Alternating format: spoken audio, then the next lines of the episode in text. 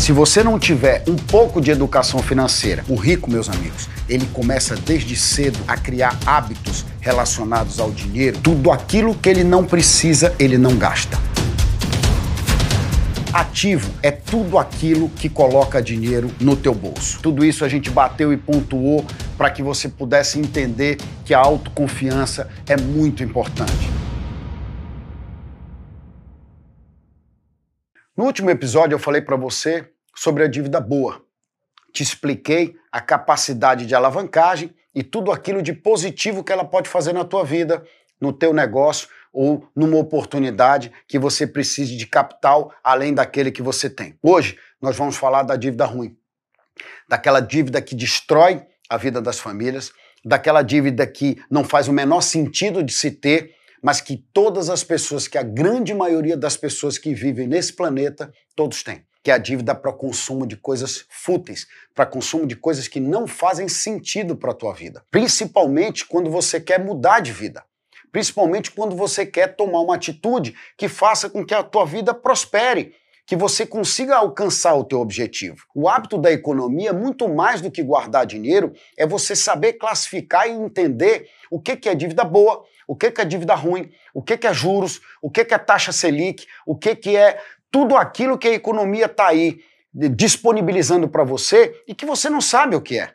E que, na verdade, você é um pato na mesa de pôquer. Você é aquela pessoa que está sendo enganada pelos outros e não está percebendo o que está acontecendo. Porque quando você sai de casa para comprar uma camiseta, você tendo 20 ou 30 camisetas no armário, você está pegando o teu dinheiro e está jogando ele fora. Quando você sai de casa para comprar e para comer comida fora de casa, para jantar, para almoçar, tendo comida dentro de casa, você está jogando teu dinheiro fora. E sabe por que, que você está fazendo isso? Porque você não tem noção com o que, que você gasta porque você não sabe classificar a dívida boa da dívida ruim. Você pega o teu cartão de crédito, vai no shopping center, sabe o que, que você faz? Você entra numa loja, compra uma camiseta. Depois você sai, compra uma bermuda, vai para a praça de alimentação, come alguma coisa, assiste um cinema e vai para casa. Sabe o que aconteceu com você? Você gastou teu dinheiro com quê? Com nada com prazeres fugazes, com coisas que não fazem diferença na tua vida. No final do mês, esse dinheiro vai fazer diferença na tua vida. No final do mês, se você tiver endividado e se não tiver sobrado nada, é fruto dessas atitudes, desse tipo de gasto. E, pasmem, quando chegar no final do mês que você não tiver o dinheiro para pagar o cartão de crédito, sabe o que, que você vai fazer? Pagar o mínimo. E aí, sabe qual é a taxa de juros que você está pagando? 10%. O que, que vai acontecer com a tua dívida? Em poucos meses, aquele valor ele virou o dobro ou triplo, ou quádruplo, porque são juros altíssimos. São coisas fora do normal. A troco de quê? De nada. A troco de comprar uma roupa nova? A troco de mostrar para os outros que você não pode repetir a roupa do aniversário anterior? Isso é o medo da crítica. Isso é não saber administrar a própria vida. Isso é você não ter noção do teu fluxo de caixa e das tuas despesas. Mas eu tenho certeza que você tem personalidade. Eu tenho certeza que você está aqui assistindo a gente justamente em busca dessa mudança. Então para e começa a entender que você só deve gastar com dinheiro o dinheiro da tua vida com o estritamente necessário. Você só tem direito de gastar dinheiro além do estritamente necessário quando você já tiver dinheiro quando você já tiver o teu fluxo de caixa organizado, quando você já tiver renda passiva, quando você já tiver a reserva de emergência para quando perder o emprego ou acontecer algum desastre na tua vida. Só a partir desse momento é que você vai ter o direito de, de ter despesas fúteis.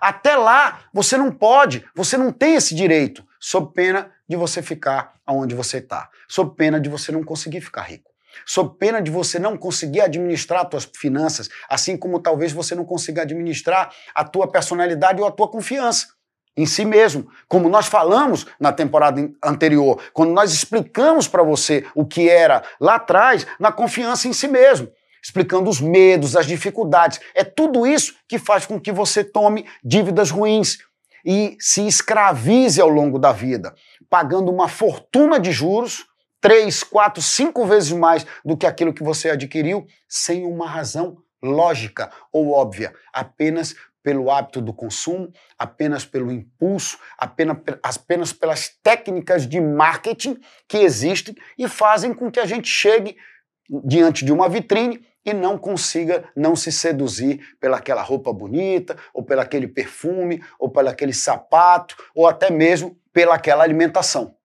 Se você tiver essa consciência, se você conseguir dar um basta nisso, se você conseguir colocar um muro nessas despesas, você vai conseguir neutralizar as despesas ruins.